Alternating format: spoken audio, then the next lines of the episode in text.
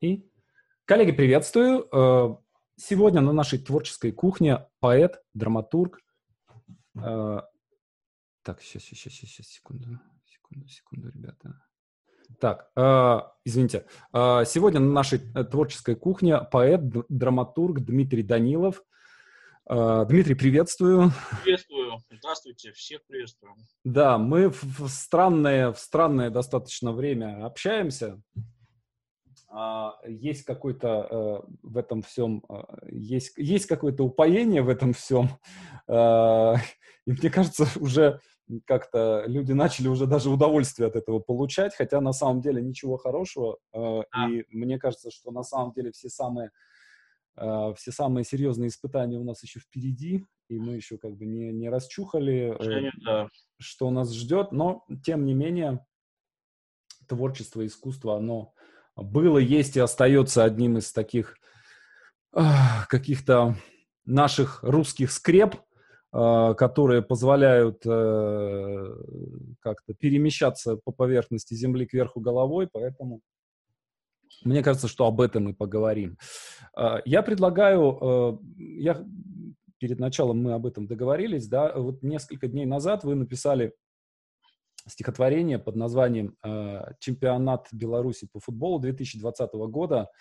Э, и я уже, вот э, несколько дней прошло, и я все эти несколько дней я снова и снова открываю этот текст, снова и снова его перечитываю. Мне кажется, что в нем есть какое-то прям очень, с одной стороны, точное какое-то попадание, вот, и что вот что-то он такое дает э, тот самый э, какой-то витамин, да, который не, необходим. Э, и я хотел попросить вас начать наши, наш эфир с того, что попросить вас прочитать это стихотворение. Да, спасибо, с, с удовольствием прочитаю. Э, этот текст написан буквально на днях, и я просто небольшое сделаю пояснение для, для тех, кто, может быть, не в курсе.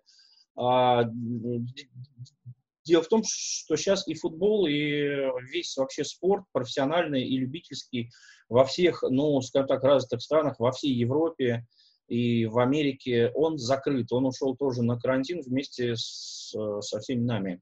А в, в Европе единственная страна, где продолжается чемпионат страны по футболу, это Белоруссия. Вся Европа не играет уже, уже, наверное, месяц, а в Беларуси это единственная страна в Европе, где профессиональный футбол жив, и каждую, каждые выходные мы можем смотреть на а, канале, там, на нашем телевидении, на российском, смотреть матч э, э, белорусской лиги.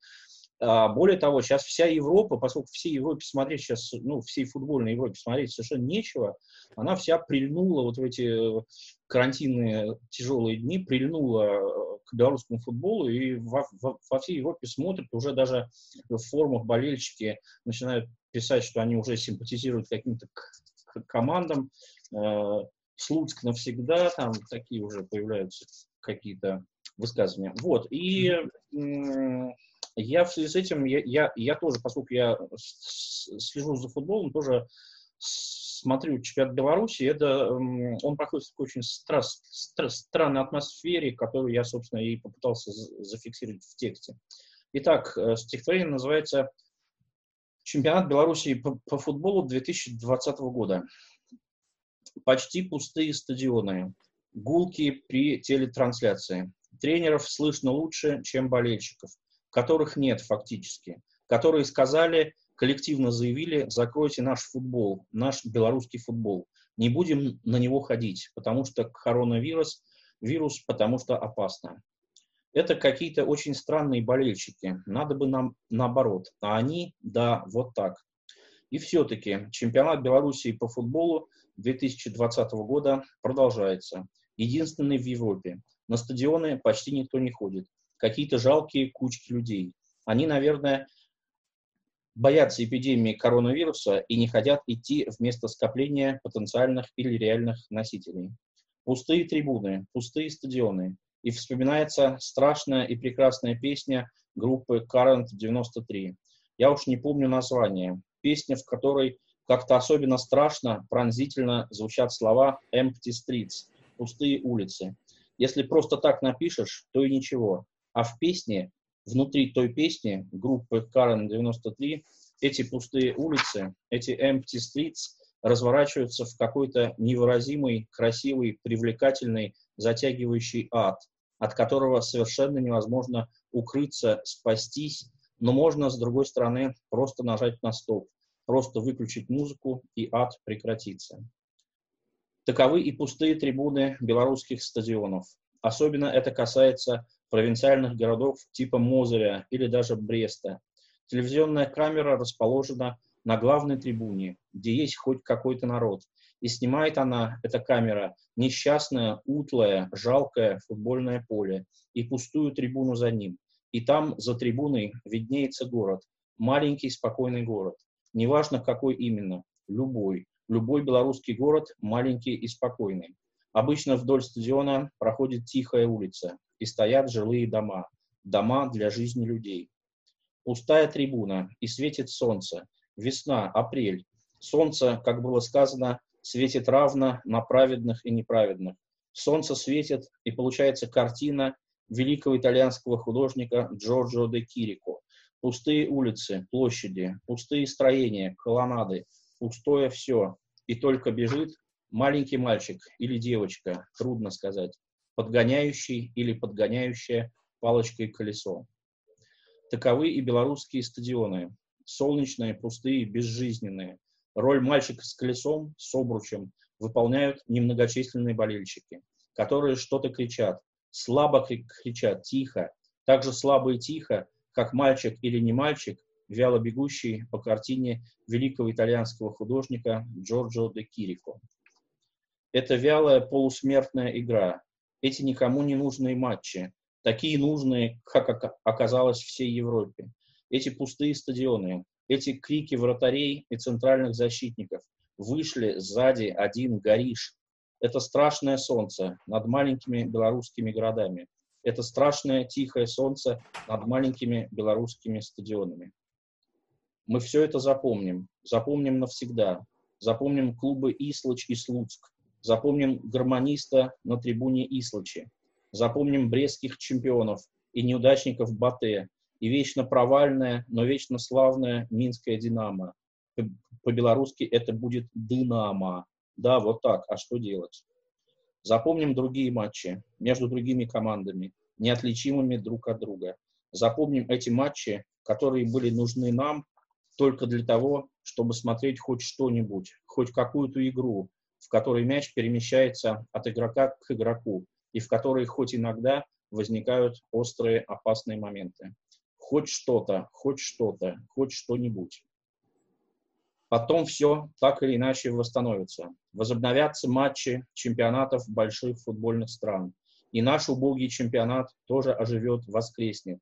Будут вновь сражаться друг с другом «Зенит», «ЦСКА» и «Ростов», «Краснодар» и «Локомотив» и другие клубы. И «Динамо» наше опять кому-нибудь проиграет. И все забудут чемпионат Беларуси. Несчастный, маленький, жалкий, какой-то там торпеда Жодина. Смешно ведь, смешно. Но на самом деле будет трудно забыть. Кому как, конечно. Но мне будет очень трудно забыть. Вот эти пустые, маленькие, гулкие стадионы, на которых так хорошо слышно вышли один сзади гориш. Эти залитые пустым солнцем разноцветные трибуны. Эту звенящую солнечную пустоту, как на картинках Де Кирико. И игру в пустоте. И можно, конечно, сказать, что буду теперь следить, буду теперь любить чемпионат Беларуси, следить за всеми этими Ислачами, Смолевичами и Белшинами.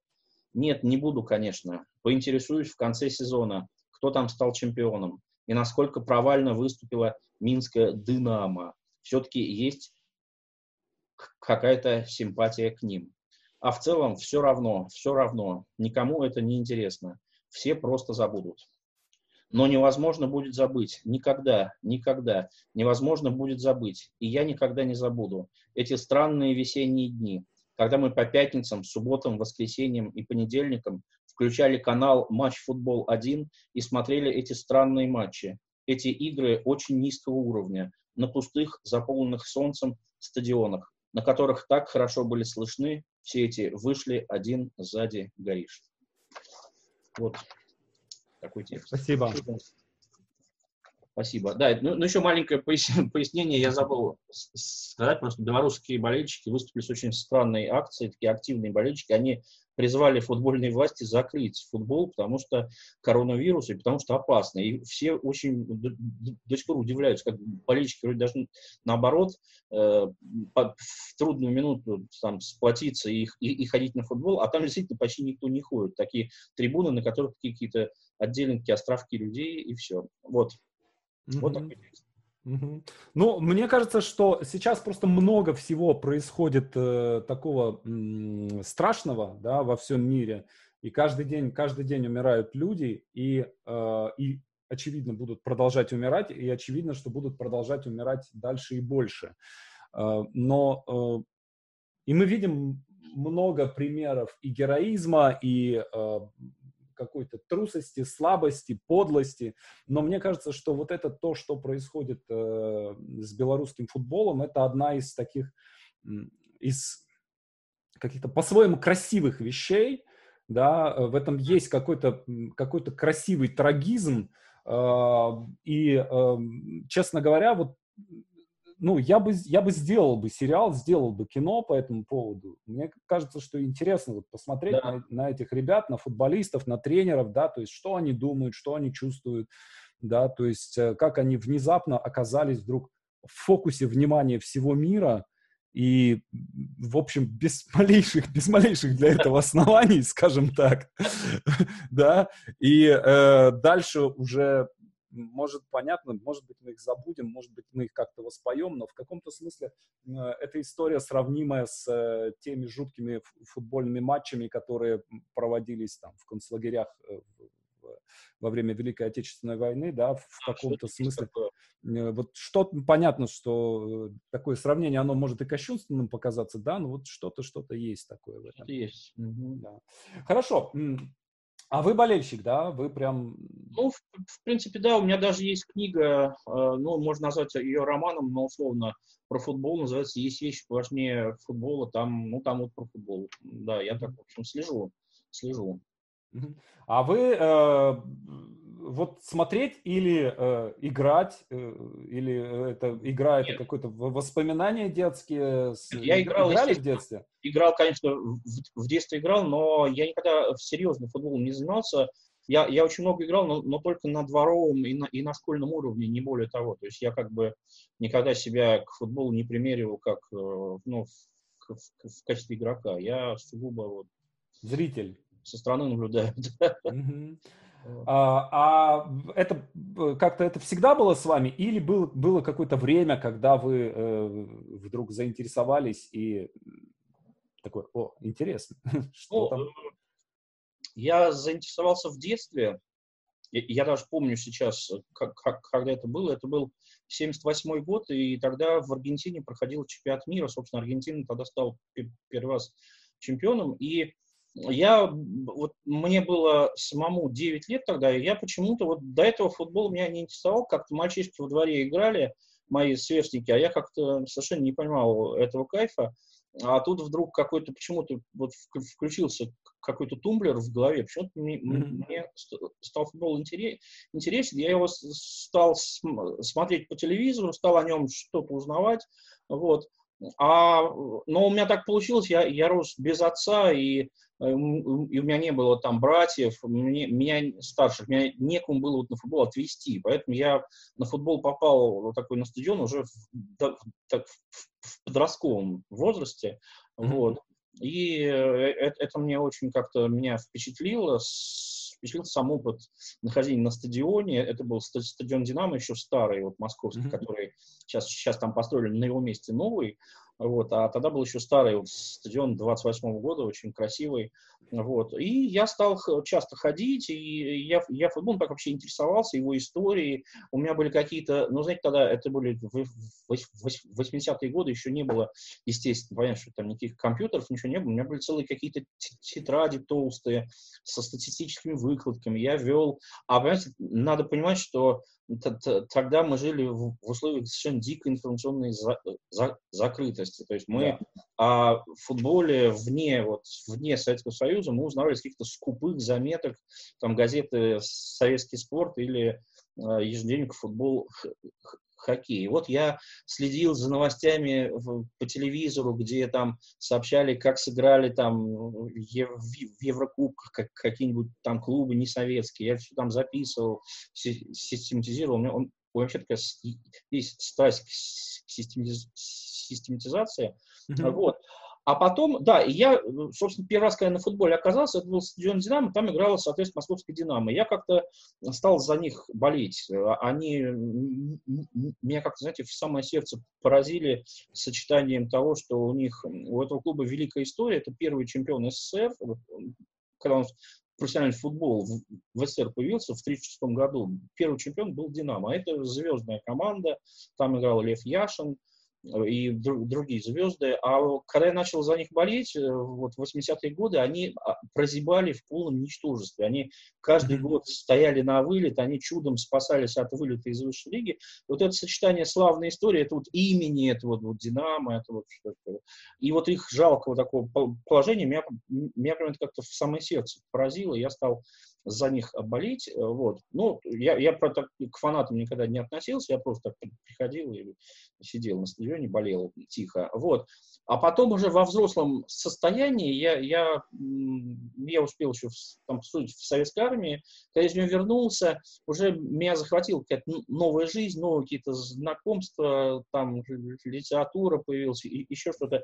И я как-то э, к футболу немножко охладел, и более того, я как-то искусственно пытался в себе совсем этот интерес прибить. Потому что, ну, как-то мне, мне казалось, э, ну, знаете, такой немножко такой молодой максимализм больше. Ну, нужен такой футбол для э, современного... Это, это для, для пролетариата, а мы интеллигенция. Мы ну, должны читать Владимира Соловьева. Вот, вот, вот. Типа того, что это что-то несерьезное, это вот для каких-то таких вот, э, да, для пролетариев, вот. А надо читать, да, в, на, Набоку и Владимиру Соловьеву. Это интересно, интересно. Вот, Но знаете, это не удалось, знаете, мне не удалось это сделать. Я, я все равно, вот как я не пытался, я, я все равно покупал Спорт-экспресс. Если по телевизору показывали Динамо, я смотрел. Не удалось. А потом, э, я когда уже стал серьезно писать, уже так регулярно, у меня всегда сидела такая мысль, что надо что-то написать про футбол. Потому что футбол, он меня всегда интересовал не, не просто как, как какая-то вот физическая активность, игровая, а как такой культурологический феномен. Потому что футбол это такая потрясающая метафора всего. Там как бы он очень такой метафороемкий. А, вот. И мне хотелось какую-то ему отдать вот какую-то дань. Ну, я, наконец, придумал, как это сделать. И вот, собственно, писал, э, я книжку писал в 14-15 годах. Вот, mm-hmm. ну, она вышла, и она есть. И я рад, что я это сделал. Mm-hmm. Mm-hmm. А, есть несколько вопросов именно по, конкретно по футболу.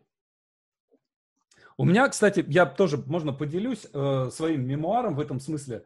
Э, у меня с футболом очень интересные какие-то такие странные отношения. Я всегда был книжным человеком, и э, все мои одноклассники, они все были футболистами, они были фанатами. И я не понимал, как бы, ну, что, в чем mm-hmm. смысл этого всего.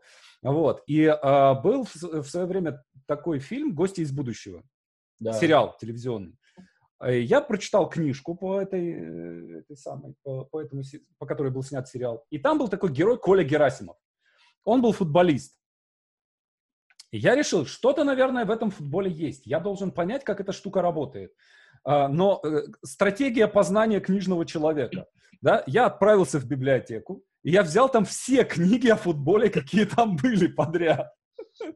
Вот. Э, история футбола, там еще что-то, начиная с этих... Мне близко. Мне этих, этих греческих, этих самых, майянских, всего вот этого. это, это очень, конечно, смешно, но потом я попробовал и поиграть э, тоже сам как-то, ну, естественно, никаких, никаких больших успехов в этом смысле не достиг. Вот. Э, и вот у меня э, с футболом тоже какие-то вот всегда вещи связанные такие вот именно трагичные, да, когда я приехал в Москву и через год у меня закрыли издание, в котором я работал, я сидел без работы, и у меня были там 300 последние долларов, которые так постепенно заканчивались, я сидел, э, смотрел на телефон, ждал, э, пока мне позвонят кто-нибудь по поводу работы там. Угу. Из нескольких мест должны. И вот эти 300 заканчивающихся долларов, после которых я должен вернуться в Вологду.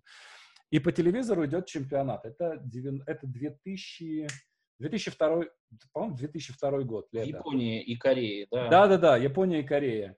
Вот. И э, этот э, Рональдо, который забивал, э, я их даже как-то начал запоминать, кто, кто из них есть. Э, забива, забивает решающий гол, когда он бежит, пинает мяч, и мяч не напрямую летит в ворота, а он падает в землю и как раз через э, руку вратаря летит, летит в ворота. Вот. И это было просто какое-то, вот, ну, как, это песня просто, да, то есть просто шедевральный гол. Вот как-то я э, вот тот единственный раз, когда почувствовал всю, всю красоту этой игры и э, весь, весь ее какой-то такой кайф. Но мне кажется, что там и больше, и кроме этого, да, с одной стороны, что такое команда, да, э, как э, от чего зависит величие команды? Вот есть команда какая-то, да, там есть какие-то игроки, вот они как-то играют, да, вот они с одним тренером, они играют так, сменили другого тренера, там начинается что-то совершенно другое, да, то есть он что-то чуть-чуть покрутил, перекрутил, хоп, э, кому-то что-то шепнул, и все, такое ощущение, что совершенно другие люди. Мне кажется, что это точно так же работает в любой э, рок-группе, в любом театре, да, то есть, например, mm-hmm. если мы посмотрим на, на Металлику, да, там блестящие музыканты, Дэйв Мастейн, э, Бертон, басист, да, это лучшие в то время ребята, да, э, Мастейна выгоняют, заменяют Кирком Хамметом, не, не великим, не самым великим гитаристом в мире, да, Бертон гибнет, заменяют Ньюстедом, тоже невеликим э, тем самым. И хоп, щелкнуло, и лучшая металлическая группа в, в мире. Да. да. Или Битлз, то же самое. Ринго Стар появился, и вот они. Да. И, и раз, и что-то сложилось. Вот. И в футболе тоже какой-то там, да, может быть, даже выдающийся игрок меняется на какого-то и раз какая-то химия по-другому все... Да, что-то складывается, и иногда это как бы само собой складывается, иногда это рукой э, опытного, э, опытного тренера. Вот. А как вы думаете, почему э, все-таки, э, почему в России э, при э, всех ее огромных, мне кажется, возможностях и людских, и финансовых, да, все-таки вот как-то нет такого такого великого футбола, какой есть, не знаю, в Германии, в Англии, в Бразилии. Mm-hmm. Да, я понимаю, что это такой вопрос, да, вот за который, собственно, бьют морду, да, в приличном обществе, но тем не менее, а почему бы и нет? Ну, э, Мне кажется, что каждый, каждый болельщик в глубине души этим задается этим вопросом. Конечно, да, да. Ну, Вообще, великий футбол есть в очень маленьком количестве стран. Их можно буквально по, по пальцам э, пересчитать. То есть это, это буквально вот э, а, э, даже вот, а, в, вот я хотел назвать Англию, у них очень мощный клубный футбол, но да. у, у ее сборной есть единственное одно достижение, они стали чемпионами мира в 66 году. Больше они не выиграли ни, ничего. Ну, допустим, все равно, ладно, они стали один раз уже великие. Англия, Германия, э, Франция, Италия, Испания, ну, Португалия в последнее время тоже. Вот шесть, шесть Голландия, семь, Голландия, mm-hmm. окей, то, что чемпионы мира не были, но и Португалия не было, но были чемпионы мира. И в, в Латинской Америке Бразилия, Аргентина, э, Уругвай под таким сильным вопросом, потому что чемпионами мира они последний раз были аж в 1934 году. Mm-hmm вы знаете, и все, все, больше нет. Не, вот, то есть 10, 10, 10 стран, где есть э, действительно великий футбол. Поэтому в, в эту высшую лигу очень трудно попасть. Это вопрос, почему нет великого футбола в России. Он, э, ну вот почему его, например, нет а, ну, смотрите, вот а, его нет в, в Америке, да, но он и там и нахер не нужен. У них есть бейсбол, да. у них есть свой футбол, да. Как они, как они называют наш футбол? Сокер? А, Убивав бы. Да, а в Японии, в Японии нет, в Китае нет. Да. В, Японии, в, Китае футбол очень популярен, а, особенно в, в, в Китае. Там и тоже там гигантские людские и финансовые ресурсы огромные, но у них нет традиции, нет вот да. традиции. А у нас-то, у нас-то футбол это всегда был, ну понятно, что у нас есть еще хоккей, хоккей просто в силу э, наличия девятимесячной зимы по да. более или менее всей территории. Э, но тем не менее футбол э, всегда был какой-то, ну скрепой что ли. А, вот. То есть потребность, потребность в хорошем да. футболе всегда, она всегда как-то была. Да. Но вообще футбол, он вот, э, футбол в отдельных странах, он, э, вот по моим наблюдениям, он а, меряется поколениями. Знаете, вот важно, чтобы mm-hmm. выросло удачное поколение. Допустим, вот взять сборную Бельгии. Э, там было очень мощное поколение в 80-е годы. Они были призерами чемпионата мира, они выходили в финал чемпионата Европы, они были очень сильно. Потом у них как отрезало, они ушли вообще в, в, в глубокую тень, а последние годы у них вот, вот, вот пришло новое, очень талантливое поколение. Они сейчас на вершине рейтинга, хотя они до сих пор пока еще в общем, ничего не выиграли, но они, они на вершине рейтинга, они в, в любом турнире фавориты. Просто пришло поколение. Была мощнейшая сборная Венгрии в 50-е годы. Тоже было страшно талантливое поколение. Потом ушли в тень, в 80-е годы опять у них стала сильная команда. Я помню, перед чемпионатом мира 86 -го года был товарищеский матч Венгрия-Бразилия. Его показывали по телевизору. Венгрия mm-hmm. бразильцев просто вынесла с поля со счетом 3-0. Через две недели начался чемпионат мира, или через месяц, я не помню, начался чемпионат мира, первая игра. СССР Венгрия. Мы у них выигрываем 6-0. Все.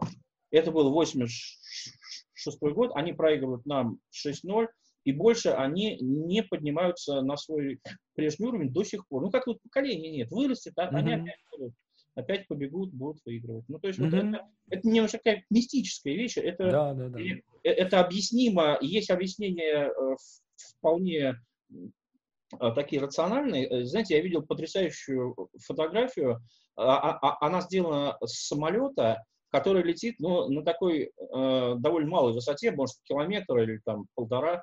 Э, это сороковые годы, сразу после войны, 40 какой-нибудь шестой или mm-hmm. вот, Англия, Англия. И вот там какая-то застройка, застройка, какие-то домики, и вот такой огромный кусок земли, это, весь кусок нарезан на футбольные поля. Просто они mm-hmm. вот в ряды друг к другу такими ровными, ровными такими. И там на всех этих полях играют. Они все видно, что а, а там не было искусственных, они все травяные, они все такие зелененькие.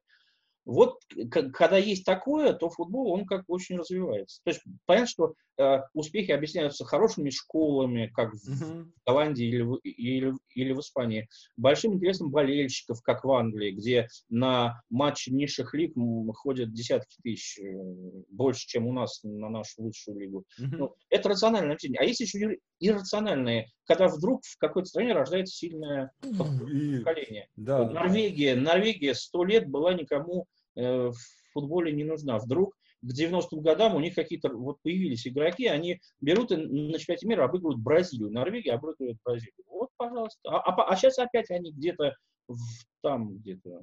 Ну, и, кстати, вот. любопытно, любопытно то, что э, норвежский футбол, в числе прочего, дал, э, наверное, ну, в десятке сейчас самых популярных писателей в мире э, Нёсбе. Да. Он был футболистом, он был э, там, он играл в какой-то молодежной команде, он был там сам, он был самым популярным футболистом, футболистом в стране в какой-то вот, момент. Знал.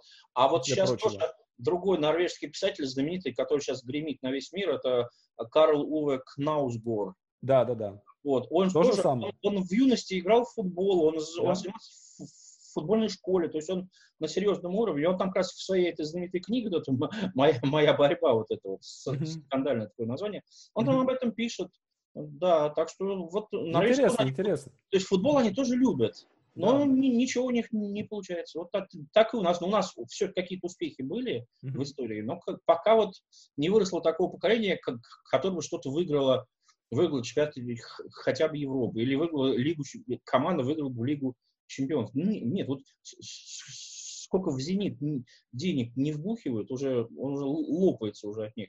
Ну, никак вот... Ну да, да. Дальше, Но, дальше да. Отдавать... Мне кажется, что в поэзии тоже происходит какое-то вот это, эм, какие-то похожие такие волны, да, если мы посмотрим, например, оглянемся на прошлое, э, там, золотой век. Ну, понятно, что они не, не говорили, мы золотой век, да, они, это бред, да. да? Но понятно, что при всем том, э, это была какая-то более или менее ту, общая тусовка, да, условно говоря, там, Боротынский понимал, что вот тут Пушкин, вот тут Дельвик, э, вот тут Вяземский, вот тут Языков, да, что мы все более или менее одно, одним и тем же делом заняты, да, вот как-то мы мы все более или менее заодно, это все одно поколение, да, людей. Потом которые... стали называть поэты пушкинской поры. Да-да-да, совершенно верно, да, и издавать красивыми двухтомниками. Да. Вот, и э, дальше, 60-е годы, там тоже все понятно, да, Некрасов со своей тусовкой и э, отдельно там сидящий Тючев Фет по своим этим самым, по, по, по своим башням с, с, из слоновой кости, э, и это тоже э, э, как бы понятно, что это просто какая-то дискуссия с двух сторон, но это более или менее одна, а, одно какое-то поколение. Потом э, конец века и рубеж веков, символисты, акмеисты, футуристы, весь, весь наш серебряный век, да, хотя они там все срались друг с другом, да, но опять же мы понимаем, что общего там между, там, скажем, Марингофом и там, ну, кем-нибудь там, да, господи, да тем же Гумилевым, да, э, больше общего, нежели э, если там их сравнивать там с кем-нибудь, с Апухтиным, с каким-нибудь. Э, то есть появляются поколения такие, да, э, дальше наши шестидесятники, и потом вот последние э, какие-то попытки создать э, движения, которые, ну, на мой взгляд, они немножко косплеили все-таки символистов, футуристов, вот этот серебряный век, да, это я помню, э, в, в конце 80-х в журнале Даугава вышел э, такая вышла подборка э, московских концептуалистов. И а, там да. был э, Рудинштейн, естественно, Рудинштейн, пардон, э, извините Бригов. за киношную оговорку, э, друг был, еще кто-то, ну вот Бригов, такая, наверное, Бригов, да. Бригов, естественно, естественно, Бригов, да, то есть, э, и это вот как-то было понятно, что московские концептуалисты — это движение, э, у них есть понятная какая-то эстетическая позиция, они делают вот это, и там, что это люди там примерно одного поколения, примерно одних каких-то эстетических принципов. Ну, рядом еще был такой больше, как-то больше такой, такой эгофутуризм, да, э, это, господи, куртуазные маньеристы, Э, да, да то есть это такой больше, больше такой немножко шутовская какая-то а, история, да, но с этого момента все, да, то есть никаких движений в, там, скажем, в поэзии не происходило, и э, дальше уже это были какие-то индивидуальные разборки, да, э, условно говоря, я там пишу свое против Бродского, я пишу свое за Бродского, я пишу под Бродским, да, то есть э, я к Бродскому всегда как-то так спокойно относился, да, это как чужое начальство, э, но тем не менее. Эм, и поэзия, она как-то, ну, как бы, как-то вот каждый сам за себя, вот, да, то есть э, перестало вот, вот это перестало какое-то вот подпитывание э, окружающими, да, то есть ты пишешь и обращаешься, условно говоря, э, если тебе нужна поддержка, ты можешь обращаться за помощью там хоть к Пушкину, хоть к Верлену, да, но вот рядом человека, э, как бы, э, который бы тебе помогал э, своим письмом, да, его нет именно в, э, в поэзии. Мне так кажется. То есть вот мне хотелось узнать, что вы по этому да, поводу ну, думаете. Я бы с этим поспорил. Я, ну, я, прекрасно, я, замечательно.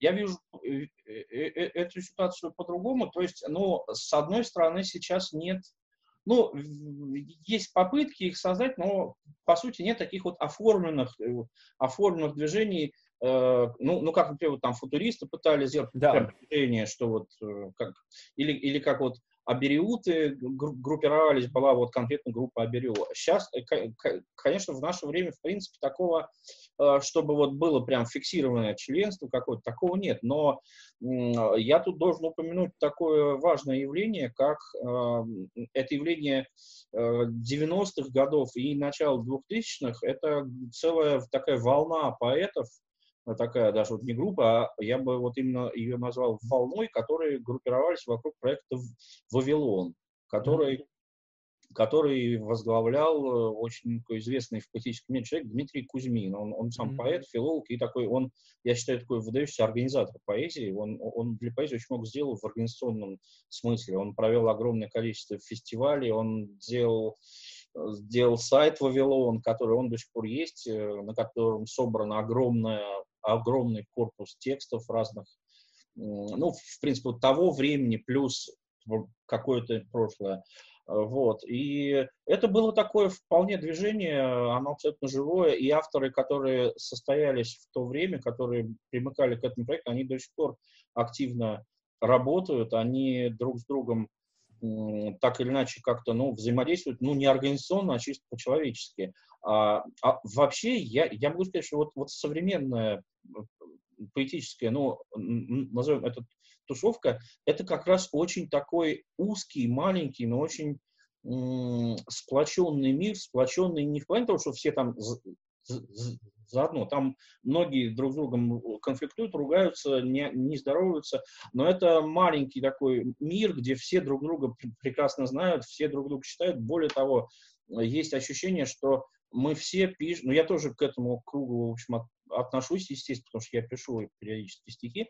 Вот. Есть ощущение, что мы пишем в основном друг, друг для друга. То есть иногда и, и до внешнего мира там долетают mm-hmm. какие-то наши тексты, но в основном есть такое ощущение, что мы пишем друг для друга, но в том числе потому, что современная поэзия, она такая, в общем, ее, чтобы ее воспринимать, нужно, ну, быть подготовленным и ну, наслушанным. Как вот нужно быть, допустим, чтобы кино адекватно смотреть, нужно быть вот насмотренным, или там mm-hmm. театр. Нужно, нужно видеть а, какое-то большое количество спектаклей, чтобы начать понимать там современный театр, как он что это такое. Так вот в поэзии тоже, если человек не начитан именно современной поэзией, он, ему трудно э, обрести вкус к современным поэтическим текстам. Он, он с ними не установит контакты. Вот, поэтому как раз я, я бы сказал, что да, и есть такое мнение, опять же, мне как участнику процесса трудно об этом судить, но есть мнение, что сейчас русская поэзия переживает э, э, расцвет, расцвет вполне сопоставимый с тем же Серебряным веком. Просто мы,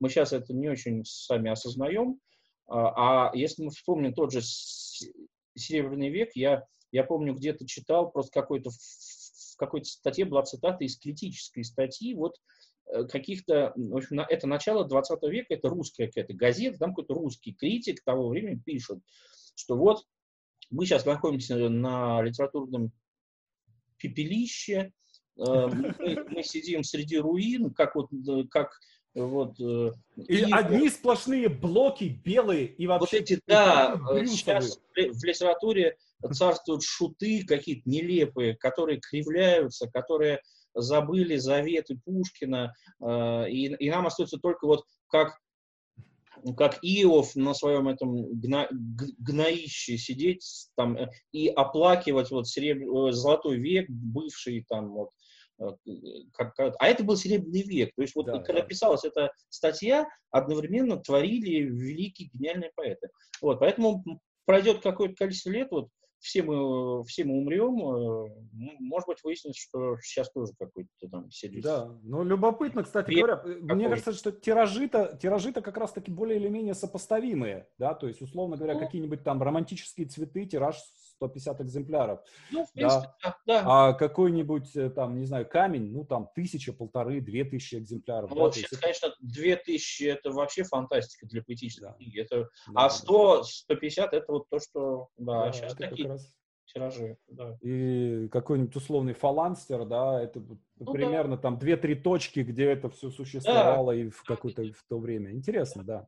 А, Э, смотрите, вот сейчас я еще вижу тоже это, ну, два случая это уже тенденция, да, с одной стороны, э, ваша история, э, поэт и человек, в общем, добившийся каких-то результатов в поэзии, начинает писать пьесы, да, и переходит на более или менее систематическое написание пьесы. Второй случай это случай Сальникова, тоже человек, который mm-hmm. более известен был как поэт и уже сложившийся какая-то история, сложившаяся биография, да, и вдруг он один за другим выдает три романа, и отличные романы, один, один лучше другого.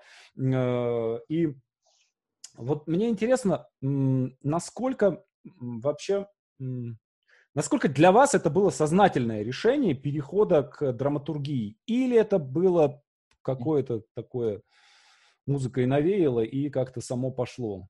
Ну, знаете, я должен уточнить. Дело в том, что я вообще э, моя, так сказать, основная специальность это, причем как не поэзия, а проза, потому что я поэзию mm-hmm. относительно недавно, как ни странно. Обычно люди с поэзией начинают в молодости, mm-hmm. потом прозой.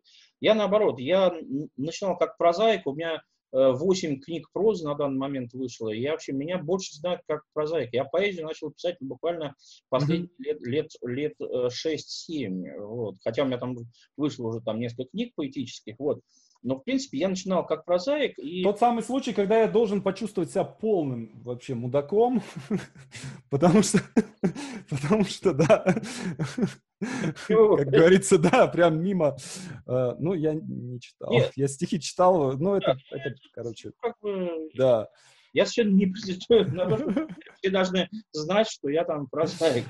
И такая это основополагающая информация. Но, тем не менее, я, я начинал как прозаик, потом добавились э, стихи, а потом действительно я, э, э, вы знаете, это было такое, в принципе, сознательное решение.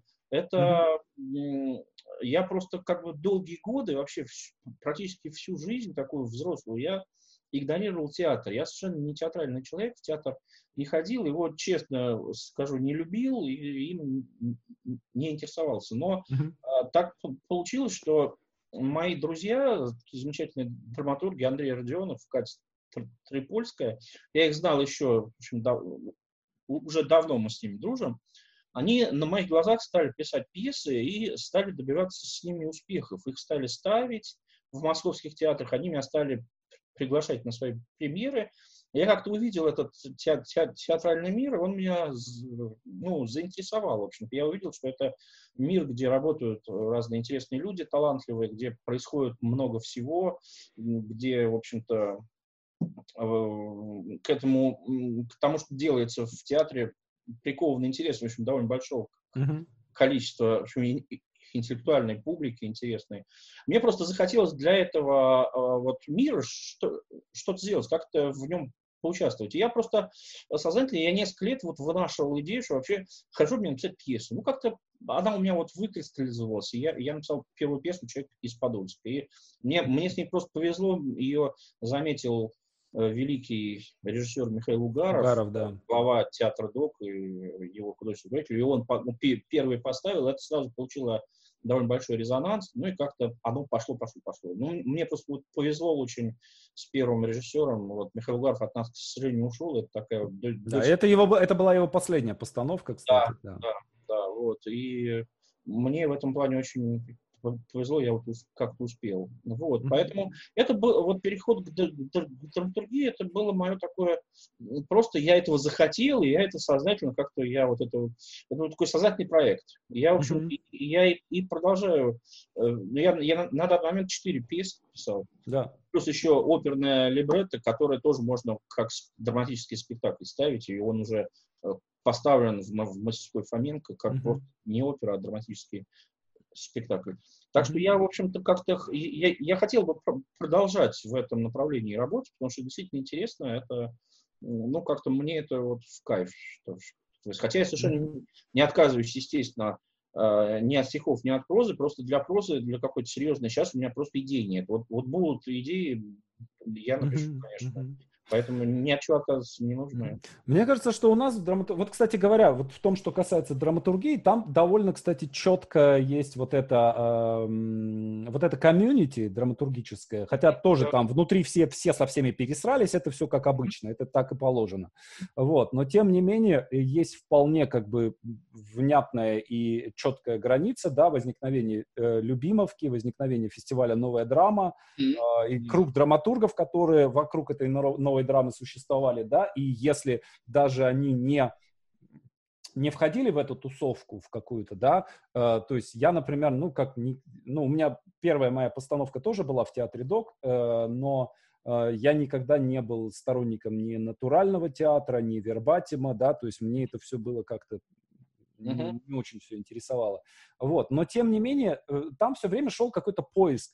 И э, у меня вот такое ощущение, что э, появлялись время от времени появляется какая-то какой-то текст, который открывает э, какую-то возможность, да, то есть э, как в свое время Коля Халезин написал «Я пришел», и это дало какой-то язык. Э, братья Пресняковы появились, да, они тоже дали какой-то язык, дали какую-то возможность э, после этого текста, как будто дверь какая-то открывается, и ты начинаешь уметь писать вот так. А до этого, ну, нет такой возможности. Mm-hmm. Э, Слава Дурненков, экспонаты, э, ну, и не буду все перечислять, mm-hmm. но и ваша, ваша пьеса первая, да, она тоже дала вот такое ощущение, что как будто, ну, разрешение появилось, можно писать вот так. Вот это очень интересное, интересное такое, а, может быть, это какой-то мои, мои какие-то тараканы, да, но вот тем не менее я это вижу. И здесь, э, мне кажется, что здесь есть какая-то, ну, мы, понима, мы знаем, понимаем и умеем, как писать абсурдно. Да, то есть, э, ну, мы можем учиться у Ионеско, мы можем учиться у Беккета, да, то есть, ну, там, технол... там это есть технология, да, то есть тут понятно, как это делать. Вот, но у вас удивительное, я понимаю, что я сейчас выступаю в жанре, как бы объясни автору, что он написал, э, это хороший жанр. Это... Весьма почтенным, да. Но жанр. тем не менее, э, да, э, вот мне кажется, что с одной стороны, да, вроде бы это как-то формальный прием, да, то есть вот есть милиционеры, они там тебя задерживают, и дальше они начинают вести себя как-то странно. Uh, или к тебе приходят курьеры, и они начинают вести себя как-то странно, да, вроде бы. И вот это какая-то метафора, да, которую ты дальше начинаешь развивать, все, все вроде бы понятно.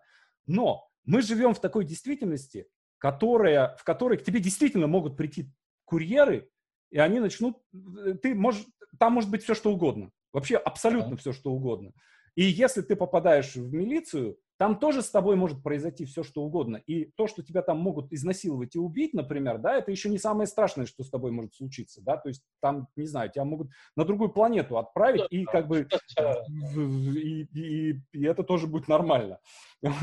Вот, то есть мне кажется, что вы как бы открыли какую-то вот это абсу, абсурдный реализм, реалистический абсурдизм, да, то есть это, на мой взгляд, и почему Гаров за это зацепился, что он увидел э, там реальность, да, то есть что это не просто какая-то абсурдистская литературная игра, да, а что это как бы какое-то создание реальности, в которой, опять же, ты можешь жить и ты можешь существовать. Угу. Я понимаю, что здесь э, это не вопрос, а просто как бы некий да, мне монолог, сказать, но тем не менее. Да, да, да, да, да. Вот. А, и мне интересно просто, вот что дальше? Что здесь, э, ну, вот в том, опять же, да, в том, что касается э, поэзии, да, там есть какая-то инфраструктура вот этой поэтической жизни, mm-hmm. которая хорошо работает вот в таком маленьком формате. В том, да. что касается драматургии, здесь немножечко другая история, да, то есть э, у нас есть огромная инфраструктура из 800 театров по России. Да. Да. Э, из них 300 это драматические театры. Э, из них там, ну, например, 100 э, это театры, в которых молодые, ну, не, не обязательно молодые, не так важно на самом деле молодость, да, есть, допустим, Вологодский гранатов, которому там примерно 180 лет, но который при этом, ну, настоящий рок-н-ролл фигачит. Uh, есть люди, есть аудитория, есть зрители, которые готовы смотреть uh, там интересный живой театр. Uh, и главное, есть инфраструктура, есть актеры, есть способ поставить спектакль и привести в зал там 100-200 человек, которые вместе с тобой переживут какое-то э, какое вот это переживание. Э, и при всем том, при том, что пишется много достаточно пьес, мне кажется, что э, там э, еще возможности э, этой инфраструктуры далеко не исчерпаны. Что мы, мы сейчас находимся в какой-то э, такой ситуации предзолотого века драматургического, что сейчас mm-hmm. прям вот может появиться э, огромное количество классных русских пьес, для которых есть театр, есть режиссеры, есть актеры, есть способ существования на сцене, э, в котором может быть вообще все, что угодно. Может быть и стендап, может быть и трагедия. Вот абсолютно все, что угодно. Как вы думаете, э, имеет такой оптимистичный прогноз право на какое-то существование? Ой, ну, вообще трудно сказать, находясь вот внутри ситуации, потому что есть э, доводы как за это, так да. и против. То есть, с одной стороны, э, вроде бы да, то есть как бы театр, он все-таки э, это ви, вид искусства, к, который ну, нуждается в каком-то постоянном обновлении. То есть как это бы, так. Хотя у нас многие театры пытаются жить только на, на багаже там, Чехова и Островского, и э, смешных каких-то комедий кассовых, но все равно театр должен двигаться так стратегически, если глобально рассуждать, театр должен двигаться вперед, он должен осваивать свое вот время ны, нынешнее, а это, это достигается через современную драматургию. Поэтому, как mm-hmm. бы, можно сказать, что театр так или иначе, он от современной драматургии в целом, ну, никуда не денется, и это, и вроде бы, да, Э, должно быть на сценах все, все больше и больше современных вес. Ну, отчасти это и происходит, хотя да. гораздо меньше, чем, ну, чем нам бы хотелось э, этого. Это вот довод за, что вроде как да. И, и тем больше, что, что действительно сейчас происходит ну, уже много лет, вот э, все это время, с самого начала 2000-х, нулевых годов, когда появилось движение «Новые драмы», действительно возникла целая плеяда интересных авторов, очень больших, заметных. И а, это количество, оно все время прирастает какими-то новыми именами. То есть каждый, да.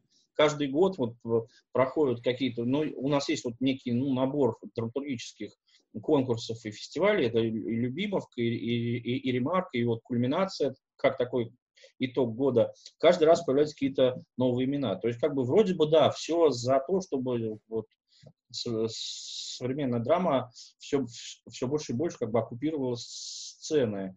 А, вот. А, но довод против, он, ну, э, если брать э, мирное время, это просто то, что вот с этим часто мы сталкиваемся, мы видим, что вот, вот особенно в, ну, в, в провинции многие ну, многие театры, ну, они как-то боятся иметь дело с современной пьесой. Они боятся кассовых неудач, они боятся проблем с цензурой, они боятся, что культурное начальство настучит им по голове, э, они боятся скандалов. Они как бы вот есть просто такая категория директоров и режиссеров театров, которые, э, они боятся вот этих вот э, проблем, в основном наверное, надуманных, ну или, может быть, реальных, которые связаны с современными пьесами. Им, им кажется, что лучше все-таки идти проверенным путем и в очередной раз поставить спектакль «Вишневый сад». Вот.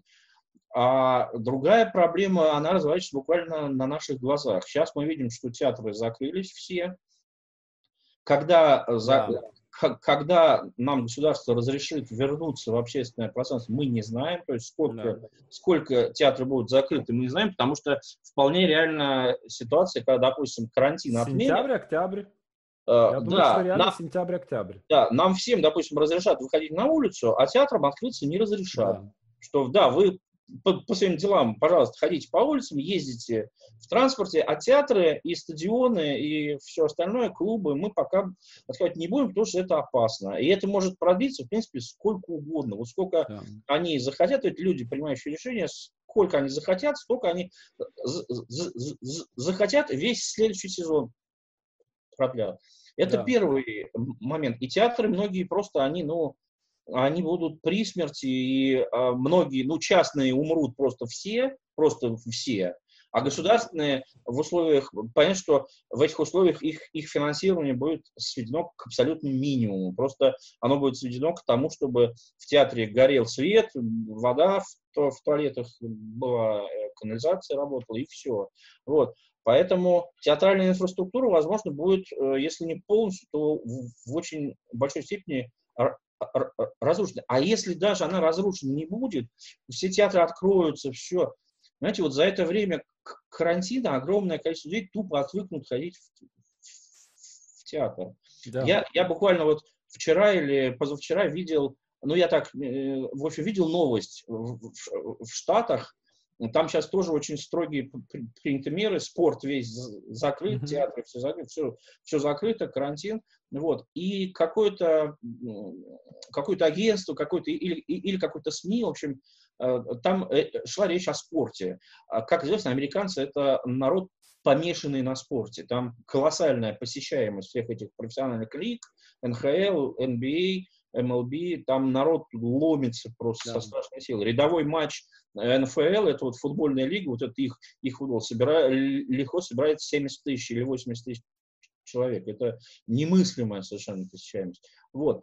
Так вот, провели опрос среди болельщиков, и, и вопрос был такой, что когда спорт восстановится, когда все, все опять э, придет в норму и начнутся на, начнутся опять игры, будете ли вы ходить опять, ну, допустим, если вы баскетбольный болельщик, на баскетбол, если хоккейный, на хоккей, и если будете, то так же, как и ходили, или как-то, может быть, реже, или еще. И вот сказали, что будут ходить так же, как ходили, буквально какой-то ничтожный процент, 13 или 15 процентов.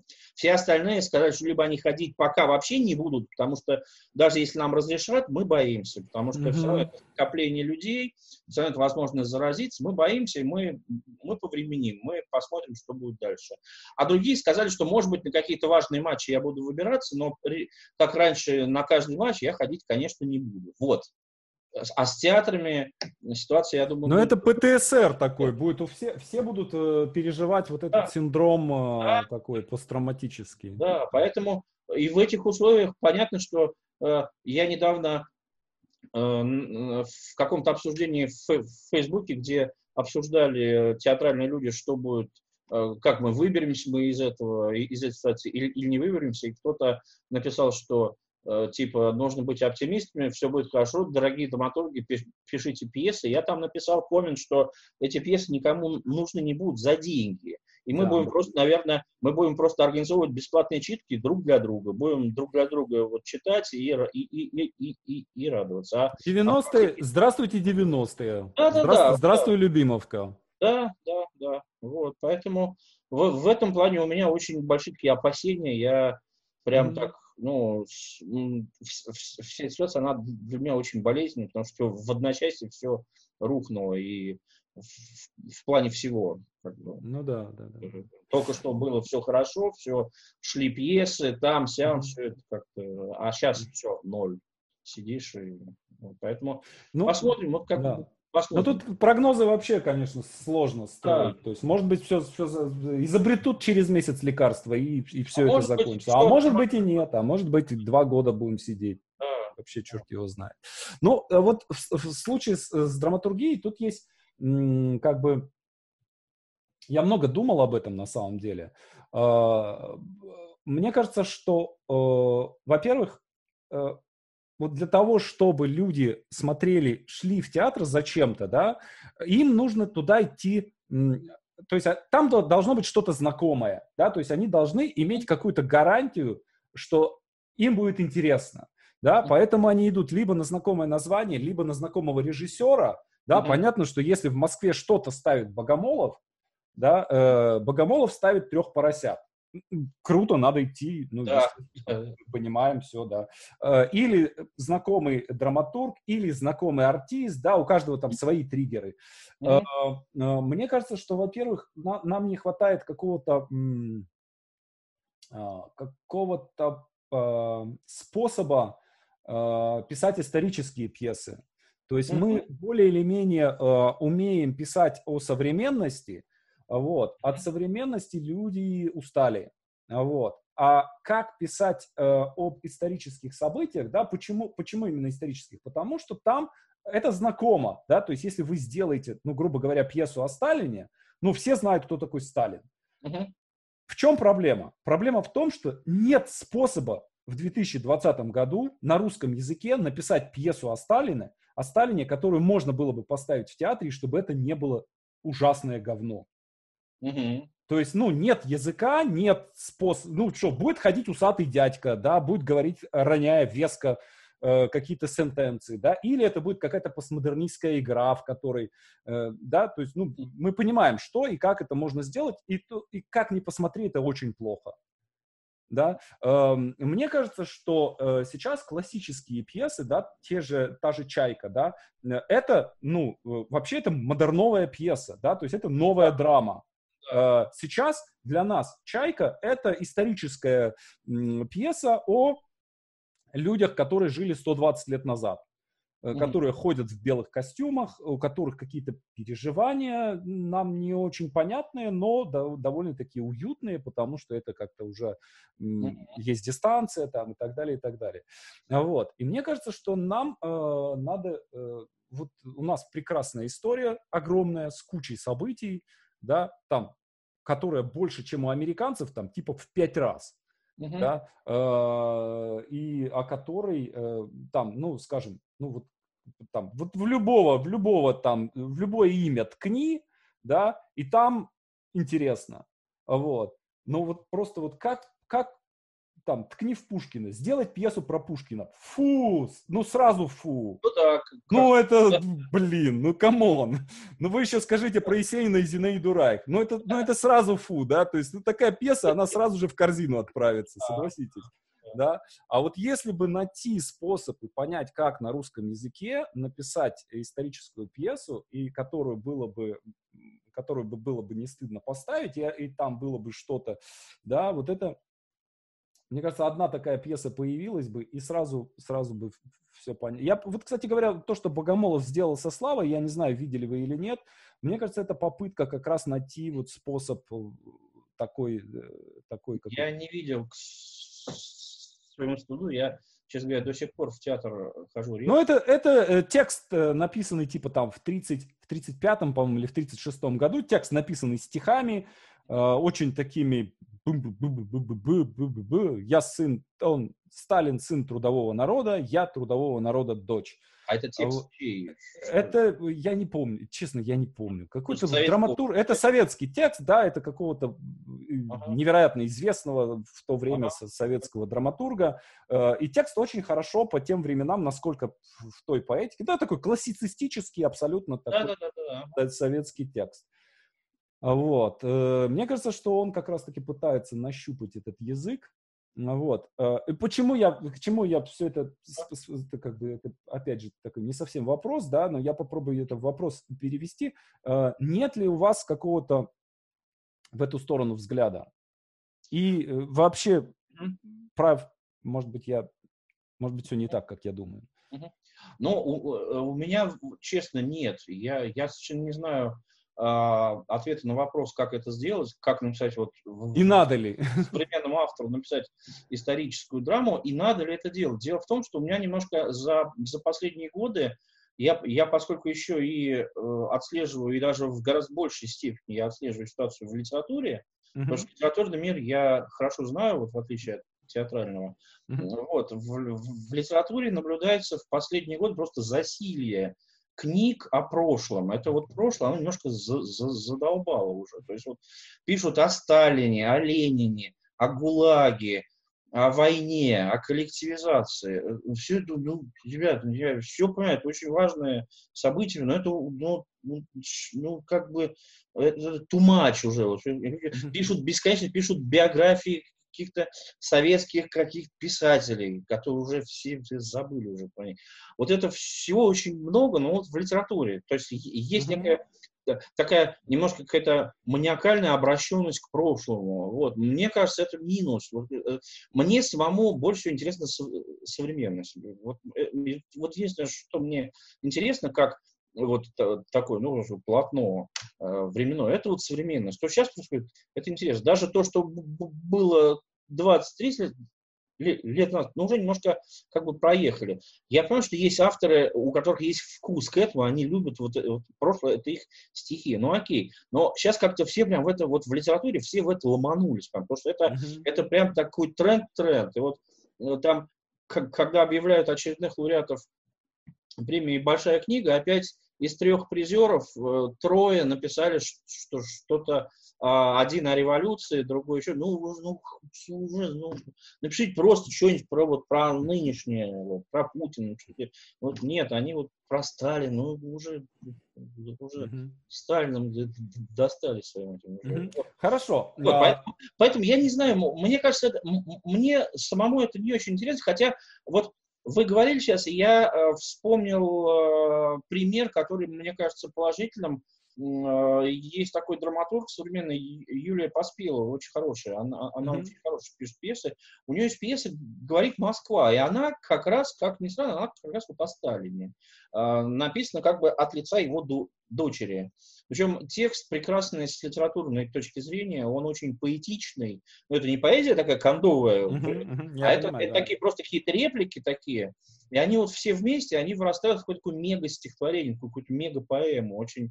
Это очень круто сделано, но я не знаю, насколько театры с этой формой справятся, насколько... Я даже не знаю, есть ли постановка, потому что я, я это видел в виде читки, это меня произвело очень такое отрадное впечатление. Но это какой-то вот единственный, знаете, какое-то редкое исключение. А так, mm-hmm. мне очень... Хорошо. А, как театр говорит о будущем? А, здесь тоже, мне кажется, что у нас вообще будущее, оно тоже здесь нет как бы способа э, говорить вообще как-то, да, то есть там есть вариант либо антиутопия, либо чисто жанровая история, да, то есть это фантастический боевик, э, попаданцы, там еще да, что-нибудь такое. То есть вот простой, простой российский инженер из Марьина вдруг попадает в 2053 год и вооруженный бластером, ну и дальше вся эта да. херня. Да, да, да, вот. Э, и эм, на самом, то есть это как бы загнано в какое-то жанровое такое гетто. Вот. При том, что э, жанр э, какого-то, какой-то гипотезы о будущем в, литературе, он, опять же, да, вполне себе такой, имеет почтенную традицию и вполне себе как-то работает. Но вот из драматургических текстов, э, которые там пытались как, какое-то что-то о будущем писать, да, я там сколько не, не вспоминал, э, я вспомнил единственное, вот мы делали читку сценарий, я не помню, как он уже назывался, на кино без пленки, когда мы в доке делали, а, там парень написал любопытный достаточно сценарий о а, том, как Китай напал на Россию. Mm-hmm. Вот. И там очень забавно э, было, э, по-моему, кстати, чуть ли не Угаров делал читку.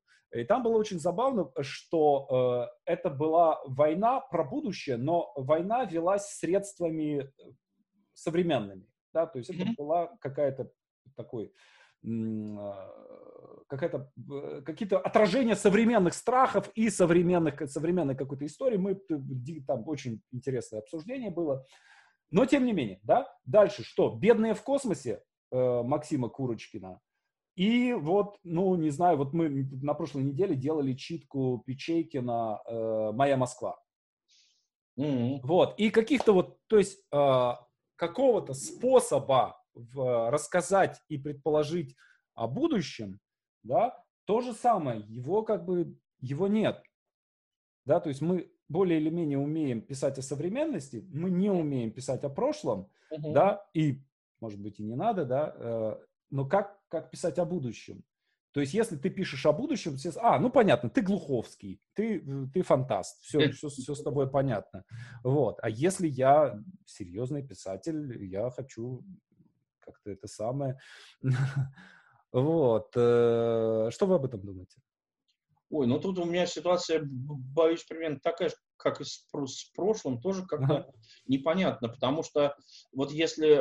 Здесь у меня тоже другая какая-то такая идиосинкразия, то есть если... Вот мы говорили о будущем, я говорил о том, что вот в литературе некоторое засилье книг о прошлом, а если, если говорить о, о том, как писать о будущем, то, то тут у меня еще какая-то юношеская, какая-то такая травма литературная, что я с юности совершенно возненавидел фантастику как таковую, просто, ну просто вот как-то вот эстетически она для меня как бы эти вот Стругацкие, вот эти вот, вот не, не, не могу выносить просто, вот, и, и поэтому я тоже как-то не очень понимаю, зачем я о прошлом взять, и о будущем тоже, потому что это, ну, нет, понятно, что это может быть действительно, это может быть интересно. Можно написать о будущем действительно какое-то выдающееся произведение, но это будет настолько что-то разовое. Я себе не могу представить тенденцию, что это будет тренд, что вот прям драматурги вот возьмут и, и начнут писать о будущем, прям как вот, что это будет явлением. Это если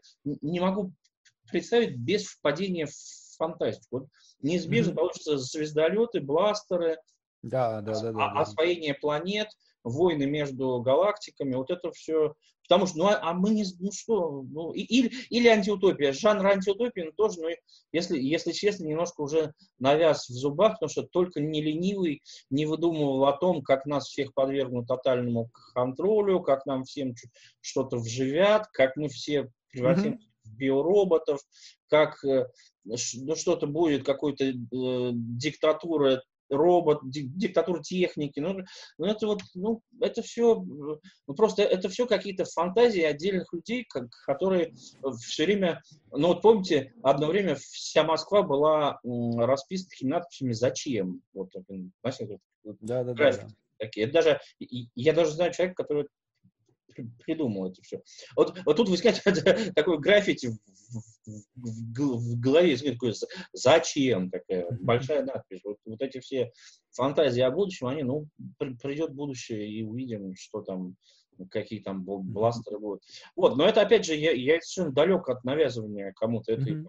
позиции. Если, опять же, как в случае, вот мы, мы говорили о прошлом, и я сразу вспомнил Э, прекрасное исключение пьесу Юли Поспеловой, которая мне, мне, мне, мне очень понравилась. Так я буду сам очень рад, если кто-то напишет э, какую-нибудь крутую пьесу о будущем, которая не будет носить на себе э, вот этого дурацкого клима, вот антиутопии, mm-hmm. вот этой, ну, какой-то наивной, или фантастики. Вот если кому-то удастся вот, э, ну, например, знаете, я сейчас сходу подумал, интересно было бы, не знаю, может быть, смоделировать будущее, в котором все точно так же, как сейчас. Там, то есть, там развитие всего остановилось на, там, на начале 21 века, а сто лет прошло, у людей там 20-й iPhone, там, Android 15 и а, автомобили Kia там ездят.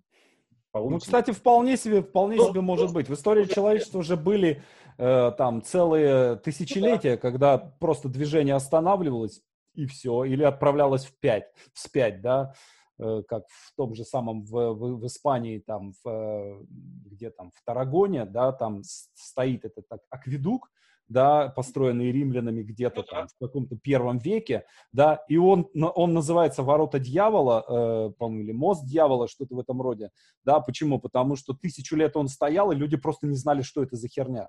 Ну, есть, да, ну, да. Они, ну, какая-то, вот какое-то сооружение, да. зачем-то его построили, а что, в чем его смысл, да. никто не знает. Вот, собственно, рухнула римская цивилизация, Римская империя, да. дол- Европа долгие годы, там же был откат вообще технологий. Да, да, да. да забыли, забыли то, что был бетон, там, вот римляне да. строили дома из бетона, забыли все эти акведуки, все это куда-то ушло, и потом вернулся уже очень ну, ну да, то есть, допустим, вот, вот был бы интересный сюжет. Будущее, в котором все точно так же, только точечно какие-то важные да. вещи изменились. А в остальном, допустим, быт весь тот же. Также из крана вот вода, да, да, еще да, так да, же да. у нас электричество вот такое же вот светит. Вот это, может быть, было бы интересно, если бы кто-то вот озаботился бы, так вот подумал, придумал. А какой-то, может, отдельный момент другой, этот отдельный момент все, все меняет. Вот вроде бы внешне все так же. А какой-то отдельный есть вот и часть бытия, а она вот действительно резко изменилась. И все сразу, все да. ну, но, кот, но страной управляют коты. Да, что-нибудь такое. Вдруг, да, все все так, чего? Да, но на самом деле, я, я вспоминаю там свои какие-нибудь 80-е годы, да, когда мы читали там фан фантастику какую-то и думали, каким будет будущее. Я иногда ловлю себя на том, э, что когда идешь по центру Москвы и видишь там какие-то навстречу идут девочки, которые в телефон, э, в отсутствующий телефон говорят что-то, да, мимо проезжает курьер на, на это, зажав колесо между ногами, да, э, что-нибудь такое, да, и кто-нибудь звонит, и ты берешь телефон, и вы видишь, что звонит не по телефону, а по WhatsApp, и да. что там человек, и он тебе что-то начинает там рассказывать, и ты понимаешь, черт возьми, я в будущем. Мне кажется, что... А, и пандемия тоже тут как раз вот сколько, сколько мы про это нам рассказывали, читали. Да. Ну хорошо, э, большое вам спасибо. Мне кажется, что мы... Спасибо. Интересно, интересно, достаточно пообщались. Э, я очень рад был с вами, наконец, развиртуализироваться. Мы как-то там... Как Взаимно, очень рад. Мы так, да, виртуально немножко, да, да. переписывались, но, наконец, мы друг друга вот увидели воочию, да. повторили. Спасибо. Очень интересный разговор. Я с удовольствием провел э, этот час. Да. Огромное спасибо. Да, э, друзья, надеюсь, что вы тоже не скучали, не скучали, слушая нас. Спасибо, будьте здоровы, сидите дома, пишите Спасибо. пьесы и увидимся с вами на той стороне. Дай-то Бог. Все, счастливо. Пока.